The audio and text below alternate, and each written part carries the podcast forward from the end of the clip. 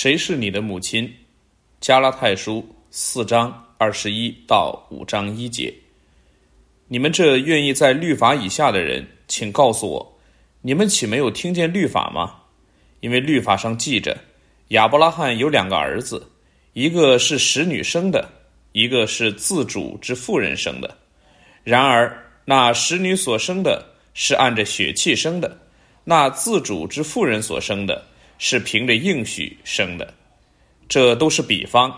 那两个妇人就是两约，一约是出于西乃山，生子为奴，乃是下甲。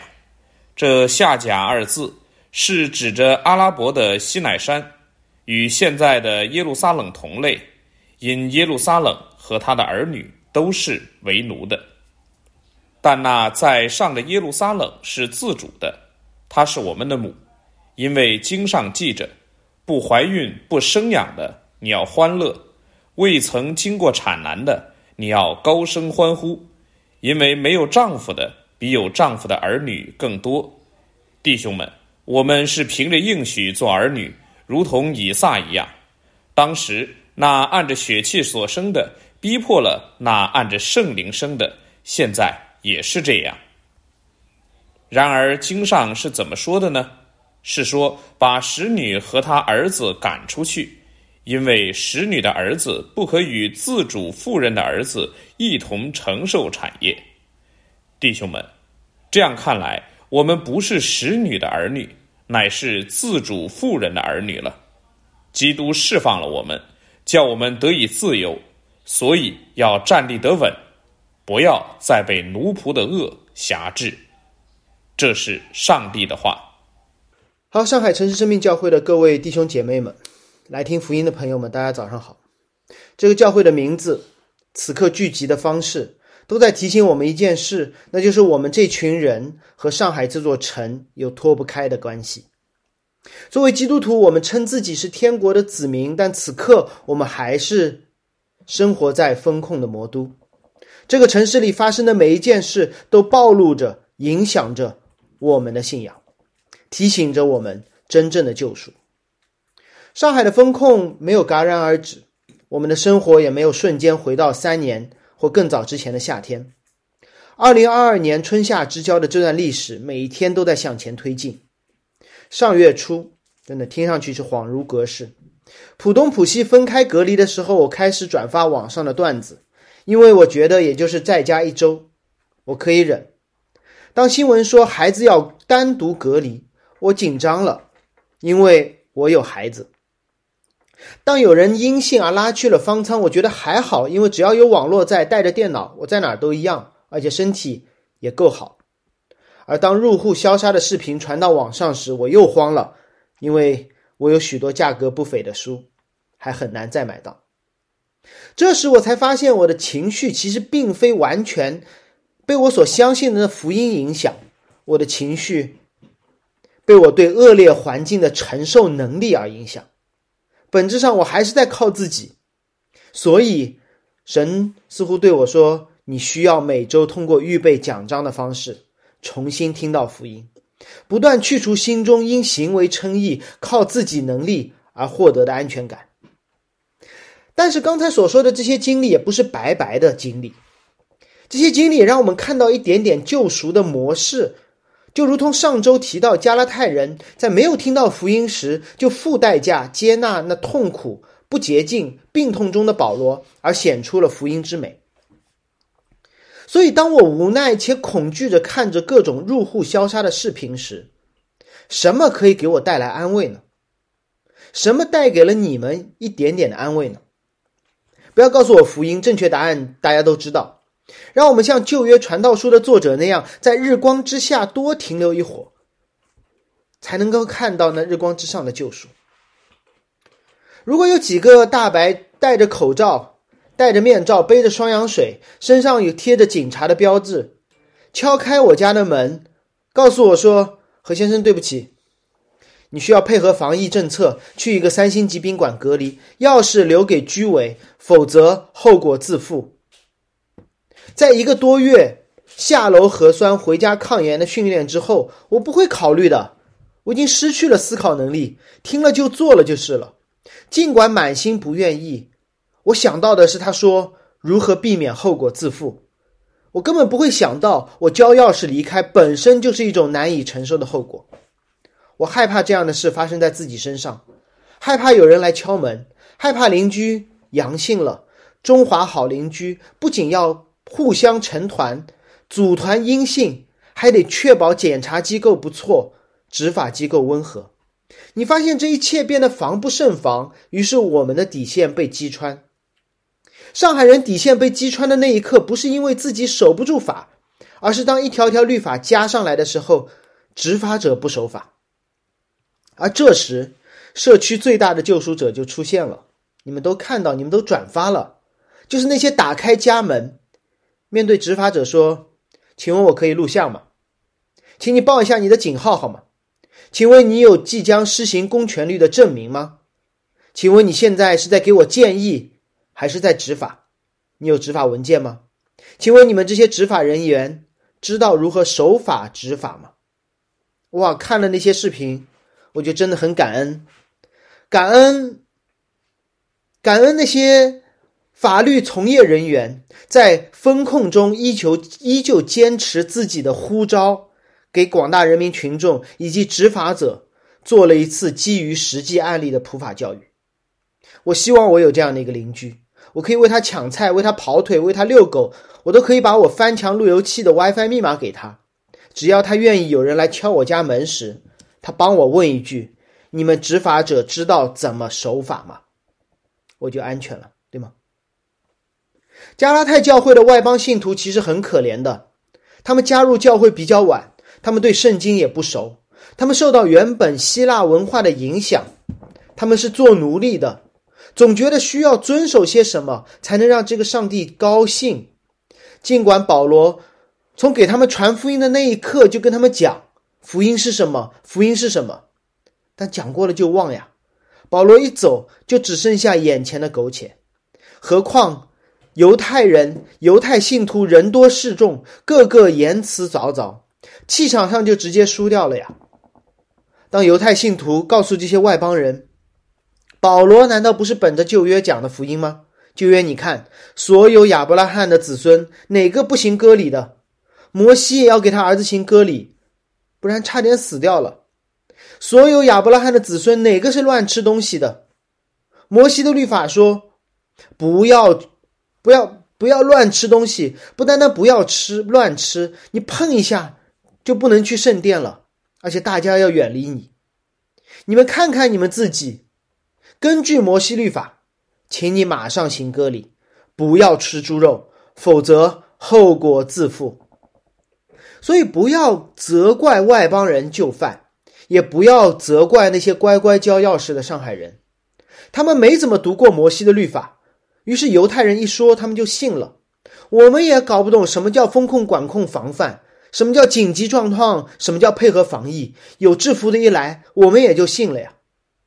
我们需要的是一个法律工作者站在我们这一边，而在加拉太教会。保罗作为曾经的犹太律法师跳了出来，站在了外邦人这一边。他首先指出了犹太律法主义者其实你们根本不懂律法，然后他用一个具体的旧约的例子，帮助大家理解此刻的教会是怎样。最后，他指出了一条超越律法的福音里的出路。这是今天我要说的三个方面：完整的律法、历史的应验。和福音的出路，完整的律法、历史的应验和福音的出路。一上来，保罗就指着那些要求外邦人去遵守律法的犹太信徒说：“二十一节，你们这愿意在律法以下的人，请告诉我，你们岂没有听见律法吗？”犹太信徒让他们的外邦弟兄遵守摩西的律法，这样才能够成为亚伯拉罕的子孙。不是的，遵守摩西律法只能让他们这些外邦人和你们这些犹太人一样，而你们这些遵守律法、受割礼的犹太人未必是亚伯拉罕真正的子孙。你们读律法不能只读对自己有利的部分，不能只读那些能够压制对方的部分。这不会显得你们对律法很熟，恰恰显得你们像是一群没有听见律法的人。保罗好像在对犹太人说：“你们这些带着旧约警徽的警察，没有听见过律法吗？你们让这些外邦人受割礼，遵守摩西律法，这样可以成为亚伯拉罕的子孙。但是，你们难道不知道亚伯拉罕的子孙中还分两类，有不同的下场吗？你们不是让人行摩西的律法，你们让人行你们的律法。让我再说一遍。”保罗指出了犹太人的问题，那就是当他们号称遵行摩西律法的时候，他们只遵行了自己愿意接受的那一部分，那本质上是不遵守律法，而是订立一套全新的律法。如果我告诉我女儿，你好好做作业，做完之后玩半小时 iPad，结果她直接上手就玩了半小时 iPad，你觉得她是遵守了我的律法，还是自己订立了一套律法？没错，他遵守了我半套律法。换句话说，他废掉了我全部的律法。但保罗没有停在这里。一个好的辩论过程必须是讲道理的。于是保罗就引用了摩西律法，证明这些犹太人对圣经的断章取义，拿来己用。我们在加拉太书这个系列中解释过“律法”一词，是指的什么？最简单的是摩西十诫，然后更大一点的范围是十诫及之后的民事、刑事和礼仪律法，或者可以指摩西的五经，也就是耶稣在路加福音二十四章所说的律法书：创世纪、出埃及记、利未记、民数记和生命记。这是保罗在这里所说的律法。现在保罗就拿出了犹太信徒不知道是是否刻意还是不知还是不小心忽略的一段。保罗提醒他们，律法上面记载了亚伯拉罕有两个儿子。显然，保罗带着他的听众回到了创世纪十六章。亚伯拉罕有两个儿子，一个是使女生的，准确的说就是奴隶生的；一个是自主之妇人生的，是他老婆生的。这两个儿子有什么区别吗？肉眼所见没有区别，他们都是亚伯拉罕的儿子。都有亚伯拉罕的血脉，都在出生之后行了割礼，都在亚伯拉罕家遵守亚伯拉罕的律法。如果你到亚伯拉罕家做客，你分不清这哥俩有什么区别的。但是保罗说他们是有区别的，是你们犹太人故意忽略的区别，就是他俩的妈不一样。一个儿子的妈妈是使女，一个儿子的妈妈是自主之父。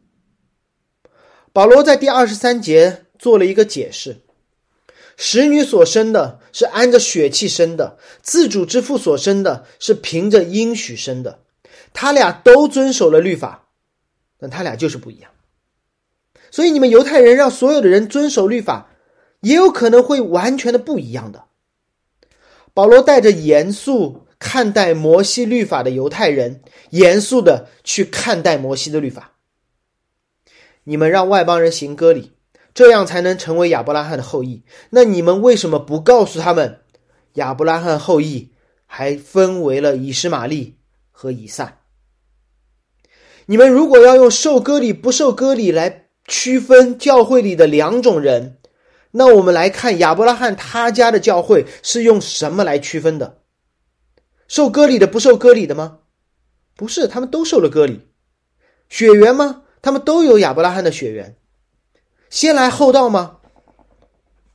也不是，因为《创世纪》你们读了的，那个小十四岁的以撒才是亚伯拉罕应许中的真儿子，而那一个那个一样从小受割礼、血管里流着亚伯拉罕的血，和以撒、亚伯拉罕同桌吃饭的那个儿子，反倒是从血气生的。所以，你们这些遵守律法的犹太人，圣经里面有没有说过，只要遵守律法、行割礼、遵守有饮食条例，就能够成为亚伯拉罕的后裔？说了，但是他说亚伯拉罕后裔当中有一个是假的。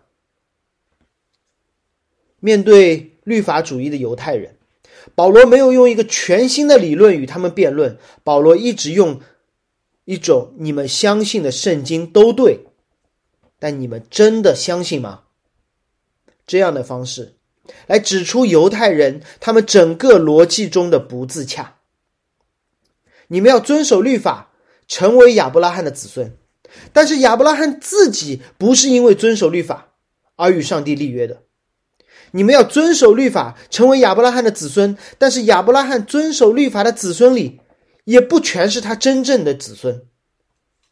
保罗堵住了律法主义的两种思路：外邦人不需要依靠遵守律法而成为亚伯拉罕的子孙。正如亚伯拉罕那样，犹太人不能通过遵守律法而成为亚伯拉罕真正的子孙，正如亚伯拉罕的儿子那样。所以，成为基督徒和遵守律法有没有关系？可能刚才我说的有点混。亚伯拉罕没有靠遵守律法而成为亚伯拉罕，亚伯拉罕的子孙都遵守了律法。但有一个不是他真正的子孙，所以成为亚伯拉罕真正的子孙，也就是这里所说的基督徒，和遵守律法有没有关系？毫无关系。律法不会让你进入教会，进入教会遵守律法，反倒可能让你离开教会。他们单凭应许。恰恰如果你以为是靠着律法，你反而成了奴隶。让我帮助大家。回顾一下亚伯拉罕和他两个儿子的故事，你会觉得这个故事和我们并不遥远。这故事记载在创世纪的十六章。当上帝应许亚伯拉罕和妻子撒拉会老来得子之后，老两口就开始等。让我帮你算一下，亚伯拉罕和撒拉等了多久？创世纪十二章，上帝在亚伯拉罕的家乡乌尔告诉他：“你会成为大国。”过了一阵，他们离开乌尔去了哈兰，在哈兰积蓄财物，创业成功。但爸爸死了，于是他们离开哈兰。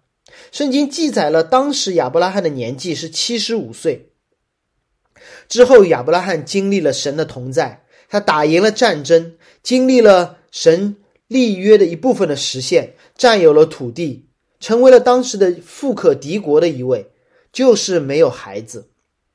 如果你听了我们去年五月份亚伯拉罕生平的讲道，你可能还记得，亚伯拉罕不是独生子女，他的弟妹给他弟弟一口气生了八个孩子，还允许她老公纳妾又生了四个，所以亚伯拉罕没有孩子，但他的兄弟呢有十二个孩子，这还不算，上帝堵住了其他一切的可能性。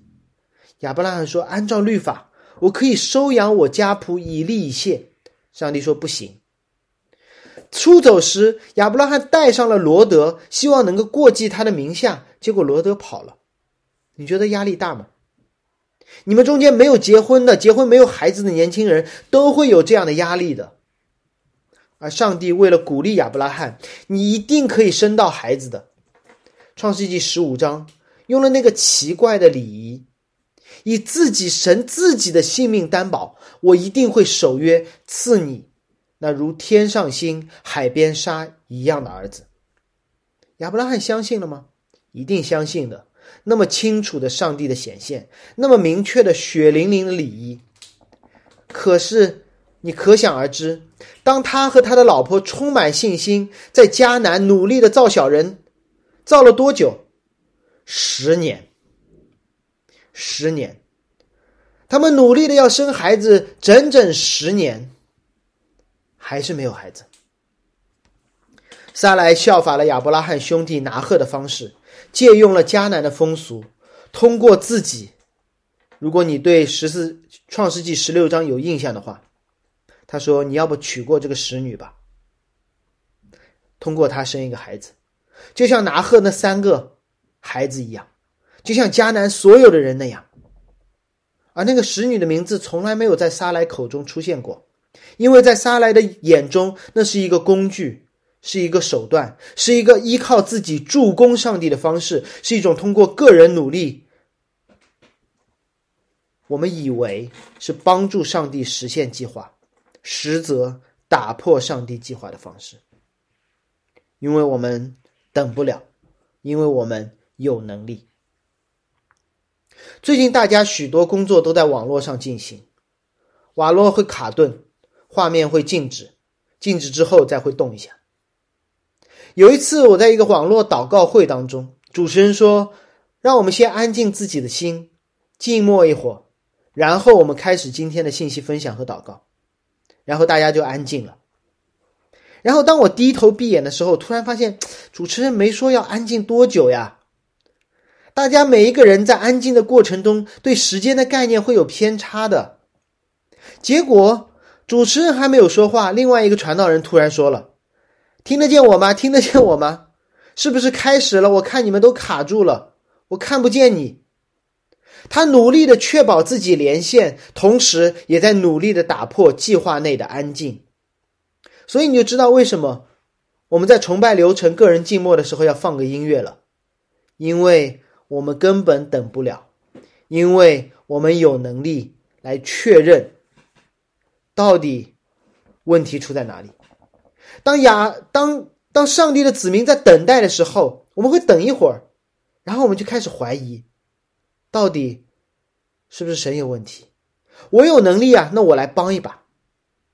那么有一个研究很有意思的研究。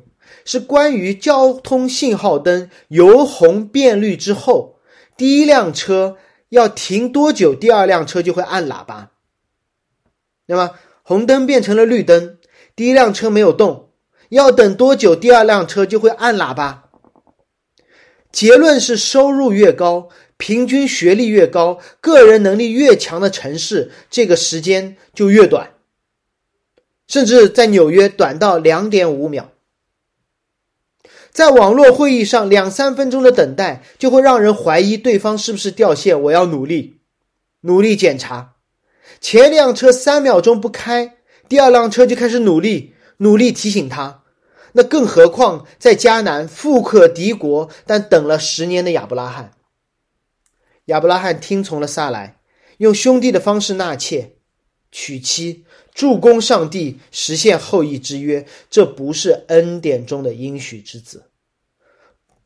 不是自主妇人的儿子，这是律法之下血气之子，是奴隶的儿子。尽管在人看来毫无差别，以实玛利也遵守律法，以实玛利也和亚伯拉罕同桌吃饭，但是这两个儿子会走上完全不同的道路，只因他们的妈妈不一样。保罗。不仅提醒犹太人这段他们应该非常熟悉的摩西律法，保罗还用这段律法中的故事帮助犹太人理解一下你们的当下到底在做什么。这是我要讲的第二个方面，历史的应验。关于历史，我们最近常常听到一句话，就是叫做“时间将证明我们站在历史正确的一边”。哇，这个命题听上去掷地有声，但我告诉你，逻辑谬误。首先是一个不可能性。如果你承认自己是历史的一部分，你就不可能跑到时间前面去预测结果。所以，我们是说不出来，我们不是时间，我们怎么可能说时间将会证明我们站在历史正确的一边？第二，如果你是历史的一部分，就不能自我定义是否正确。我们只能说，时间将证明我们一直站在自己的这一边，这还差不多。那么，我们是不是无法知道自己站在正确或错误的一边呢？我们是不是无法知道，说我今天做的决定到底是对还是错呢？如果我们不知道将来时间的答案是什么，圣经给了我们一个小小的提示，那叫“日光底下无心事”。或者用另外一种方式，我来告诉大家：历史不是将来的时间，是过去的时间。历史已经告诉了我们站在了哪一边。历史是先知性的，因为历史在不断的重复。保罗继续用亚伯拉罕两个妻子、两个儿子的例子，帮助加拉太教会想一想：你看这段历史。你再看看自己，你到底站在历史的哪一边？进入这第二段经文之前，允许我解决一个解经的问题。那就是当许多人读到第二十四节的时候，会非常的不适。你对圣经越认真，不适的程度就会越强烈。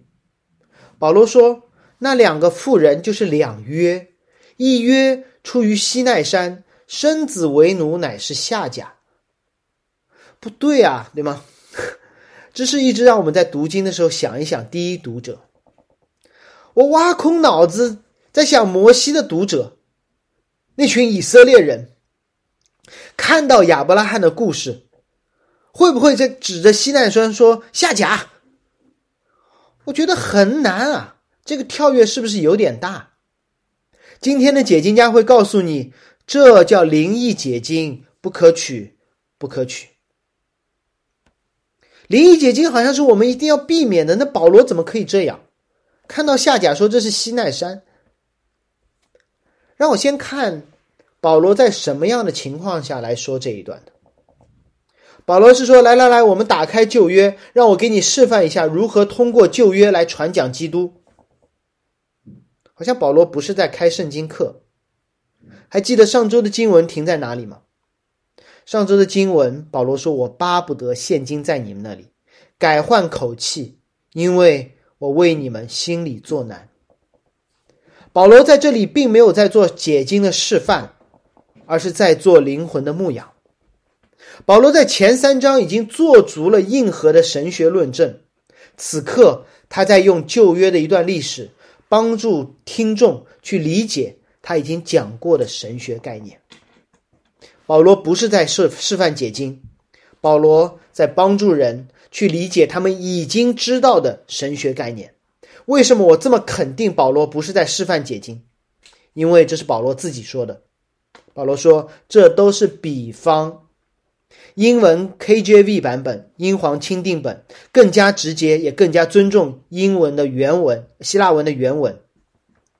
KJV 版本说，which things a are and allegory，这些都是灵异的。你说保罗你怎么灵异解经？保罗说我就不说了吗？这是灵异的。保罗说我就是在做灵异的事情，这是个比喻，帮助你们记忆，这不是一个。不是一个解经得出这样的答案。两个富人的故事不能得出他俩就是两约的结论。你读了夏甲的那段经文，你是不可能写出一篇夏甲就是西奈山的神学论文的。这不是保罗的目的。保罗说，这历史的故事。可以帮助你们这些加拉太人理解一下你们此刻的状况，并且记忆深刻。我帮助你用一个你熟悉的故事来记住我已经讲过的神学议题，是用来帮助记忆的，不是得出一个神学结论的。让我举一个中国教会历史上一个经典的解灵异解经的案例。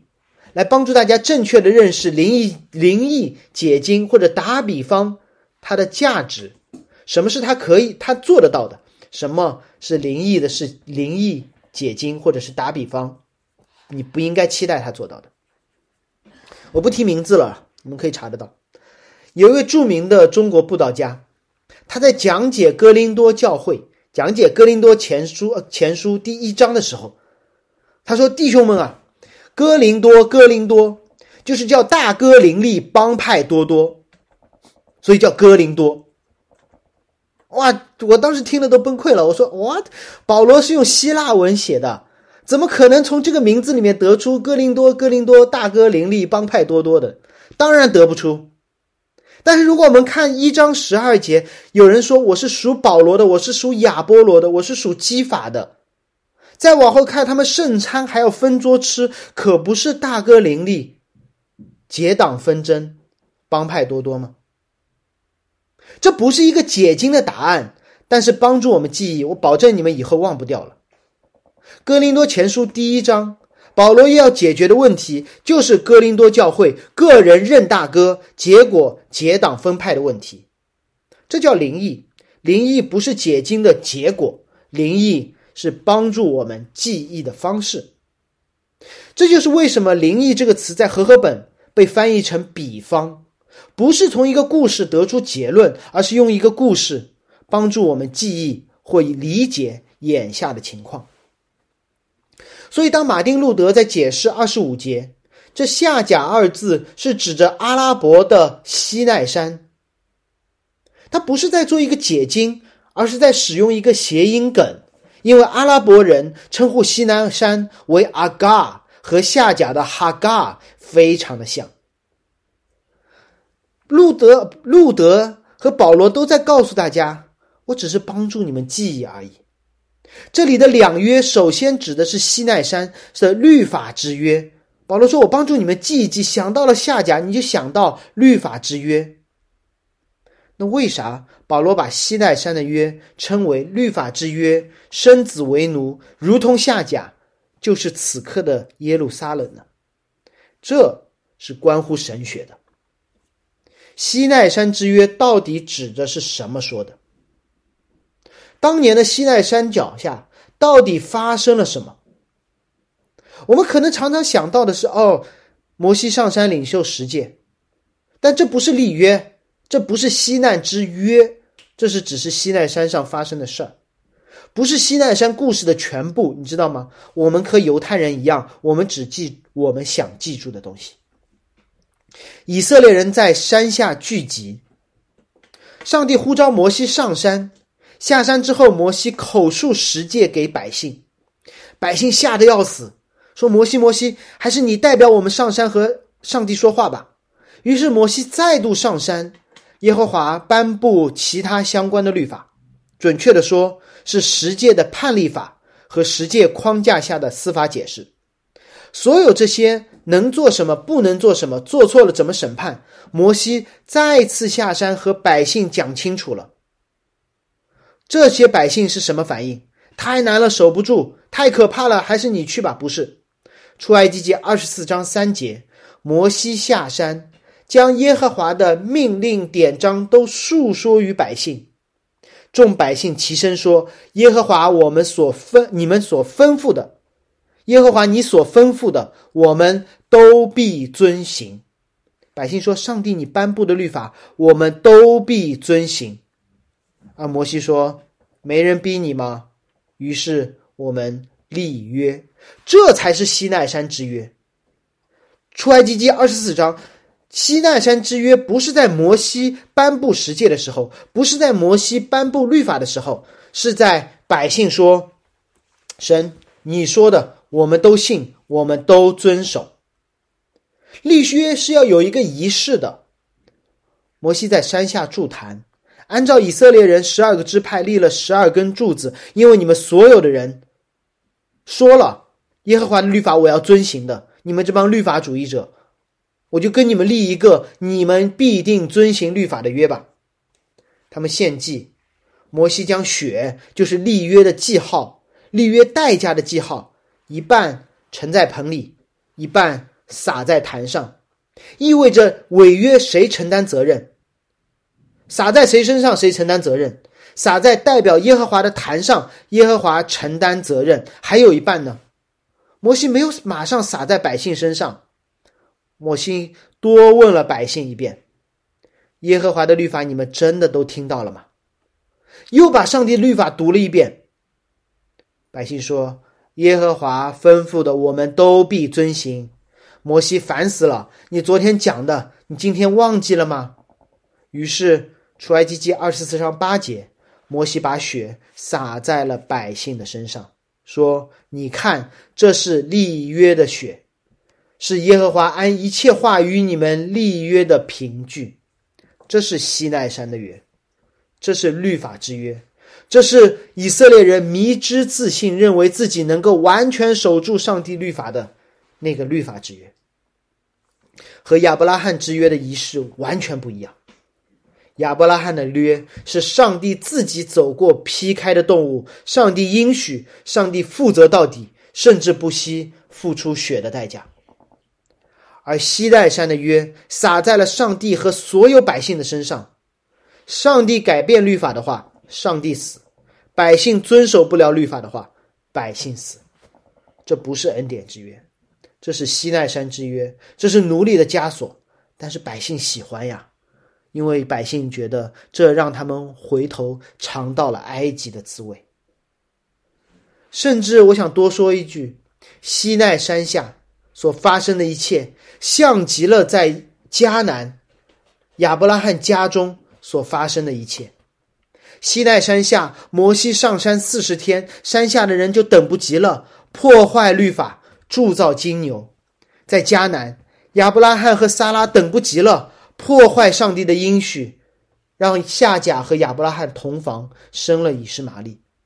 在西奈山下，迦南地的人和迦南地的人，他们都遵守了一部分上帝的律法，违背了另外一部分上帝律法。怎么讲？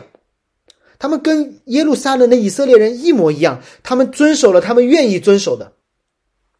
西奈山下，以色列人造了金牛，因为他们要遵守上帝敬拜的律法，他们甚至管那个牛牛叫耶和华。他们说：“我们。”听从耶和华的命令，遵守你敬拜的要求，我们敬拜耶和华。他们遵守了十诫的第一诫，除了我以外，你们不可有别神。他们没有管那个牛的神，叫埃及的名字。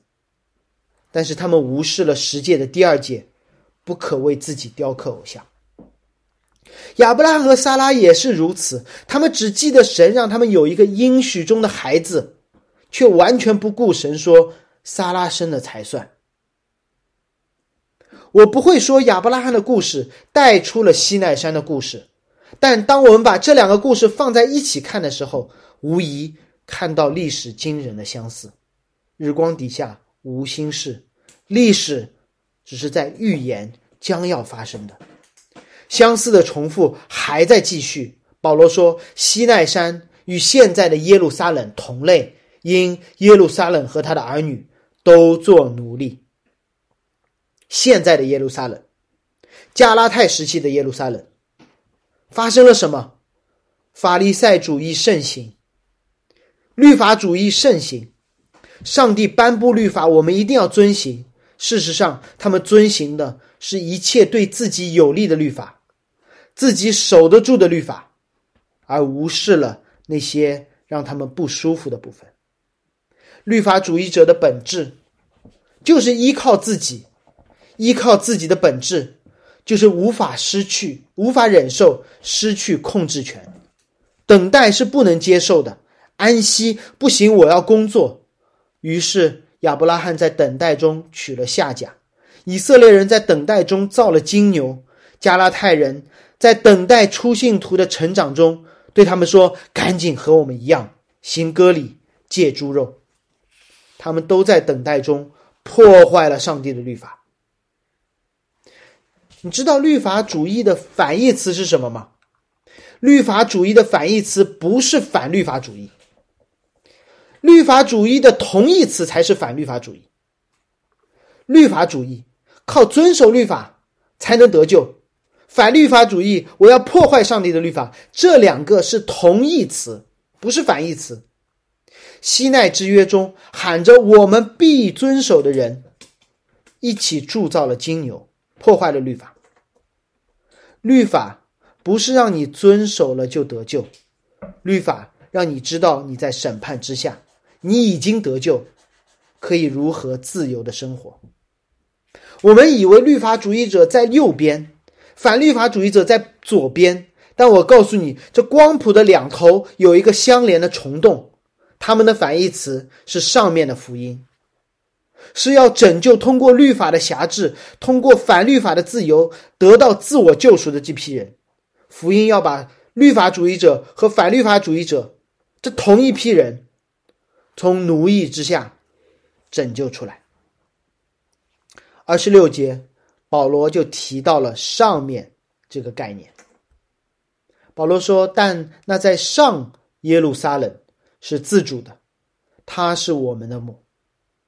保罗始终没有提到撒拉的名字，而用自主的妇人，免得那些犹太听众听到撒拉的名字，就看到自己裤裆里的割里，莫名产生安全感。保罗说：“别往下看，往上看。为什么上面的耶路撒冷是我们的母，不是下面属血气的、属肉体的、靠律法的耶路撒冷？”保罗再一次引用了旧约，这次是以赛亚书五十四章一节。保罗说：“因为经上记着，不怀孕不生养的，你要快乐；未曾经过产难的，你要高声欢呼，因为没有丈夫的，比有丈夫的儿女更多。”虽然没有提醒、没有剧透、没有点破不怀孕不生养、未经产难、没有丈夫的女人是谁，但结合这里的上下文，莎拉无疑了。八十多年不怀孕、不生育，夏甲成了亚伯拉罕的妻子，中文翻译成妾，原文就是妻子的意思。这个不可能的女人，不怀孕不生育，连老公都没有的女人。居然会有许许多多的儿女。你往下看，你会看到很多的不可能性。于是你在很多不可能性当中，就会觉得说：“那我来吧，我自己试一试吧。”但如果你顺着这些经文继续看以赛亚书，以赛亚会让你看到一个天上耶路撒冷的样子，一个不可能性当中开脑洞的可能性。耶和华要扩张你帐幕之地。对一个不怀孕不生子的女人说：“耶和华要扩张你的帐目，长大你所居住的幔子，不要限制，放长你的绳子，坚固你的橛子，因为你要向左向右开展，你的后裔必得多国为业，使荒凉的城邑有人居住。”以赛亚先知在说什么？当你面对各种不可能性的时候，当你觉得撒来不可能的时候，我就是要通过他生养，比他的小叔子的十二个孩子还要多。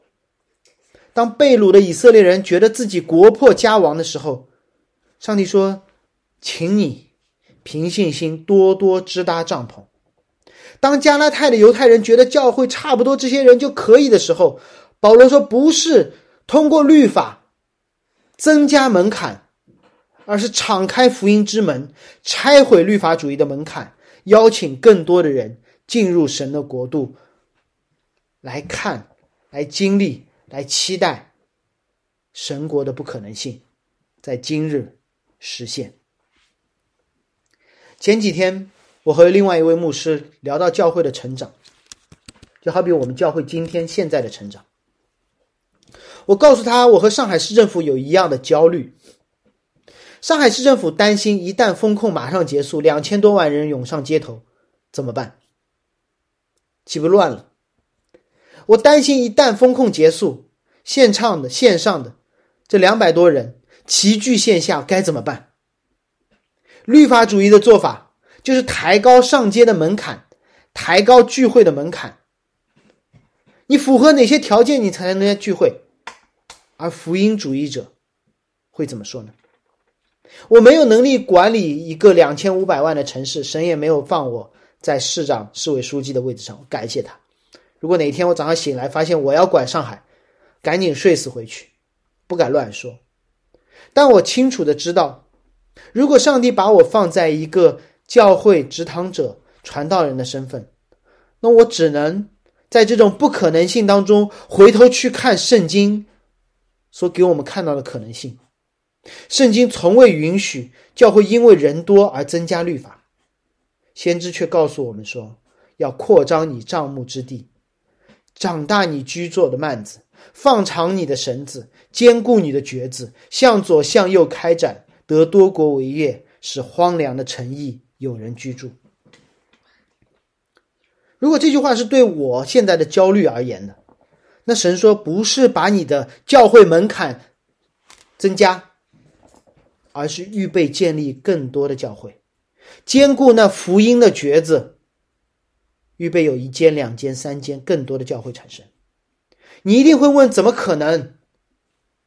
二零二二年二月，许多人看到这间教会十多个人在疫情当中线下聚会，也说过类似的话，怎么可能？以赛亚回答了这个不可能。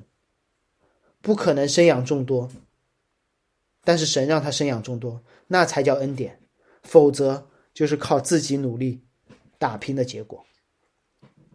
保罗也用历史指出了现状，用历史预言了将来，历史现状和将来都是一样的。我们所能做的就是重演历史，然后通过历史的眼光看到自己演的是哪一出。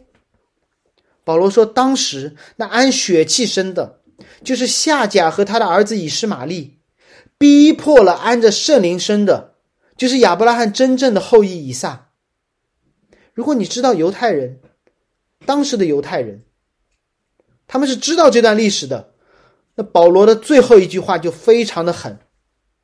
现在也是这样。保罗在告诉加拉太人，历史你们是知道的。”历史会不断的重演，你们也是知道的。那你们带着历史的眼光看看自己，你觉得你演的是谁？亚伯拉罕有两个儿子，一个从血气生的，一个从圣灵生的。从血气生的逼迫从圣灵生的，很好理解。家里有两个孩子，小儿子是正房太太应许中生的，要继承所有的产业；大儿子是奴隶在计划外生的，什么都得不着。你觉得这个家里？都在努力的遵守律法，谁的心情更好？在这个家里，谁的安全感更强？肯定是那个小儿子，他不 care，因为他真的是应许当中生的。那么这个家里谁会欺负谁？肯定是大儿子欺负小儿子，小儿子不需要欺负大儿子，因为小儿子知道大儿子不会跟我来分家产的，大儿子一定会欺负小儿子，因为没什么好失去的，不如争取一下。耶稣做过一个类似的比喻：葡萄园里有两种人，第一种叫主人的儿子，第二种叫工人、雇工。主人非常富有慷慨，所以他的儿子何必玩难玩为难雇工呢？雇工则不一样，他们一无所有，不如杀了主人的儿子，霸占那园子。保罗说了，加拉太人。你现在看看教会里的情况，是谁在逼迫谁？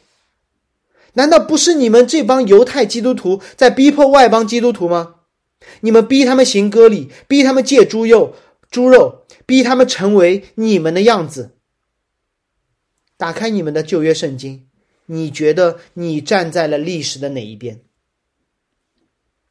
我脑补当时犹太基督徒的脸色，他们对旧约圣经如此的熟悉。突然发现自己完美的演绎了夏甲和以实玛利，他们做回教会里的老人，用各种的律法规条逼迫着十四年之后才加入这个家的以撒，因为以撒动了他们的奶酪。熟悉的环境被打破，既有的规矩要改变，于是那为奴的开始逼迫那亲生的，这不就是加拉太教会吗？然而，自以为带着主角光环的加拉太犹太人，在这一刻居然意识到了，我演的原来是那个大反派。保罗剧透了反派的下场。三十节经上是怎么说的？把使女和他的儿子赶出去，因为使女的和儿子和他的儿子，不可与自主妇人的儿子一同承受产业。再一次，历史成了预言。如果你是在教会里逼迫其他人的，把律法加在其他人身上的，那么你就是那个应该被赶走的使女和他的儿子。哇！看到这段经文的时候，我的第一反应，我给你承认，我的第一反应是，赶紧让我把教会里逼迫人的找出来，把他们赶出去，因为他们是使女和他的儿子。还好我一下子没找到我们教会里谁是这样的。给了我一点点时间，去复这个小小的盘，复这个还没有发生的盘。如果我用这段经文找到了教会里逼迫人的人，冲过去对他说：“你这逼迫人的是从血气生的，别以为你受了洗礼，也可以是亚伯拉罕所生的那个奴隶。你走，离开我们教会，因为这是保罗写信给加拉太的教导。”如果我做了一切，那我算什么？想清楚了吗？如果我拿保罗的这段教导，去指着那些逼迫人的人，说：“你离开我们的教会，因为你的行为。”那我似乎是拿着保罗的教导，作为律法逼迫人的人。我似乎是今天经文的开篇那句话的对象。保罗可能这时候会对我说：“我愿何知是你活在保罗律法之下的人，请你告诉大家，你岂是没有听过保罗的律法吗？因为保罗的律法上记着，按着血气生的逼迫，那按着圣灵生的，现在也是这样。现在是谁在逼迫谁？是我在逼迫那些我认为逼迫人的人。当我按照保罗的教导。”找到教会里逼迫人的人，告诉他们你是属血气生的，我要把你赶出去。那我自己岂不就成了那属血气逼迫人的人？我应该被赶走吗？你可能会觉得我这么想挺无聊的，但我真的是这么想的，而且越想越惧怕。我既希望保持教会的圣洁和有序，也害怕自己成了那个手握律法大棒。清理门户的以实玛利，还好，保罗在最后两节四章三十一和五章一节给出了一条福音的出路，这是今天要分享的最后一部分。福音的出路，保罗称呼这些逼迫新来外邦弟兄姐妹的犹太信徒，不是说以实玛利出去，而是说弟兄们。保罗不是要把他们赶走，而是要把他们改变。福音不是把一部分人按照好行为圈进来，福音也不是把另外一群人按照坏行为踢出去。保罗告诉这些应该已经被吓到的犹太人：，上帝不会因为你们的好行为而接受你们，也不会因为你们的坏行为而拒绝你们。既然你们身上已经有了约的记号，不是割礼，而是洗礼，那么我们就按照弟兄姐妹的方式称呼你们。把你们看作以撒，而不是以实玛利，哪怕你们行的行为和以实玛利一样，但是福音不是把以实玛利赶出去，福音是把以实玛利变成以撒。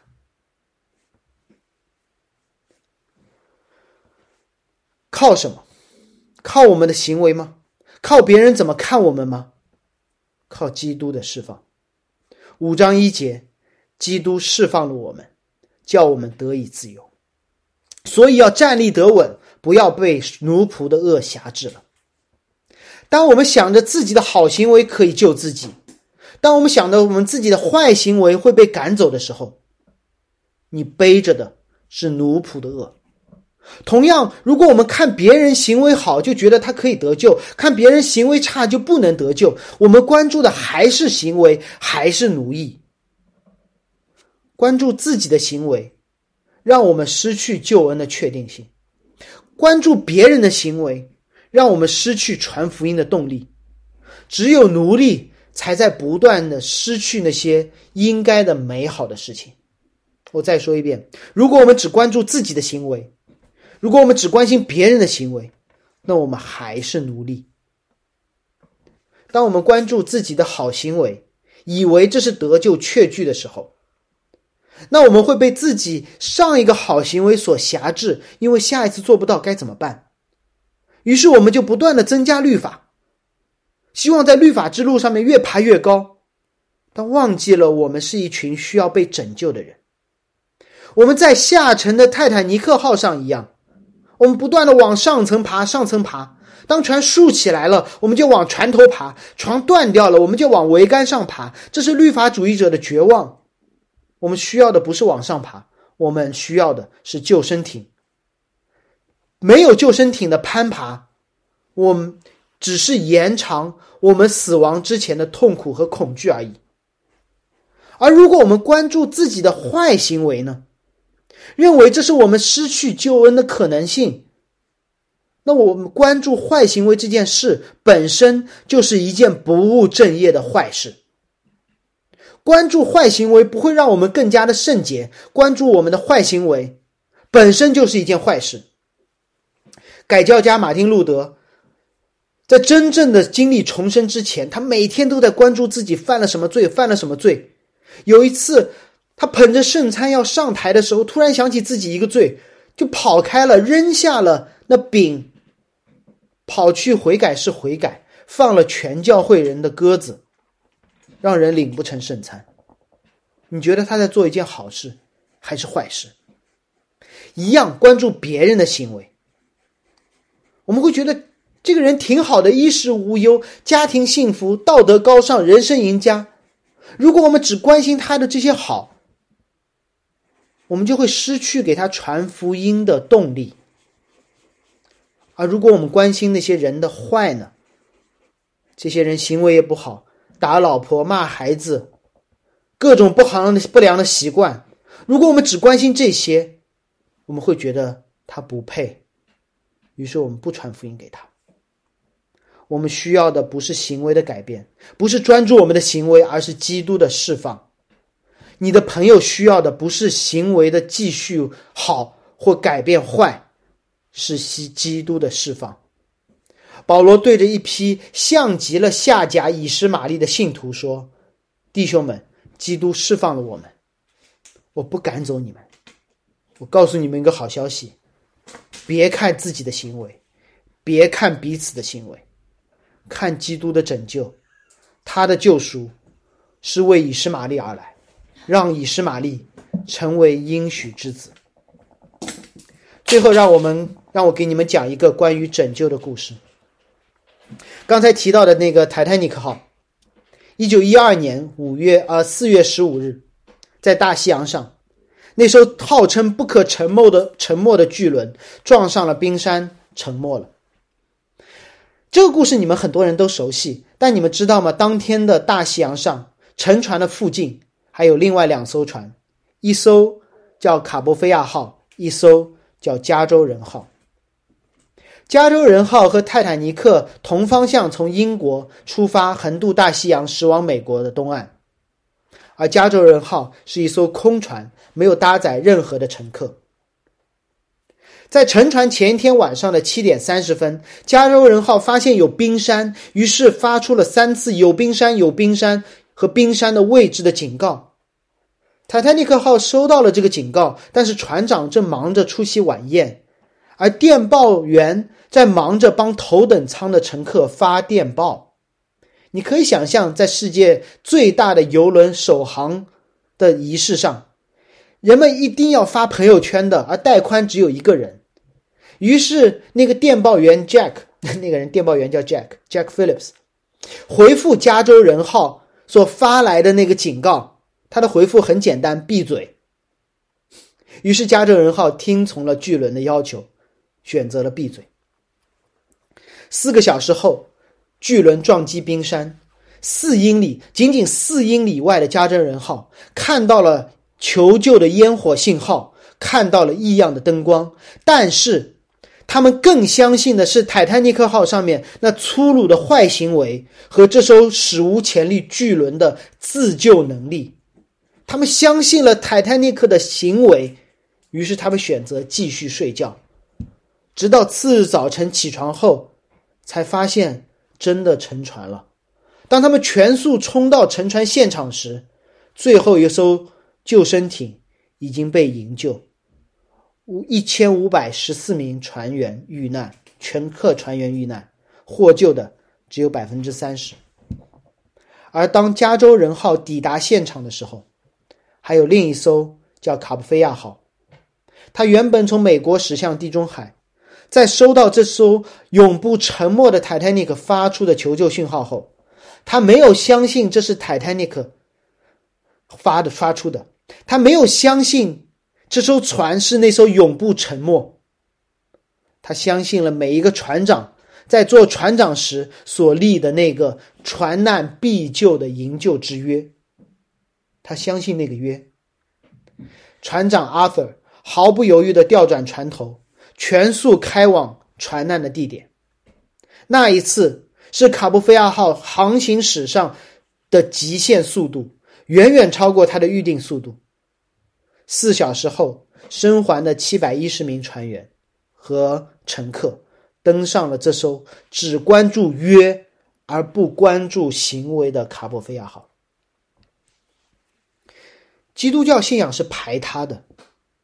我们只相信那位立约的上帝，而正因为我们信仰的对象是彻底排他的，和行为没有关系，和好行为、坏行为都没有关系，才确保了每一个人，无论行为的好坏、能力的强弱，都可能因此而得救。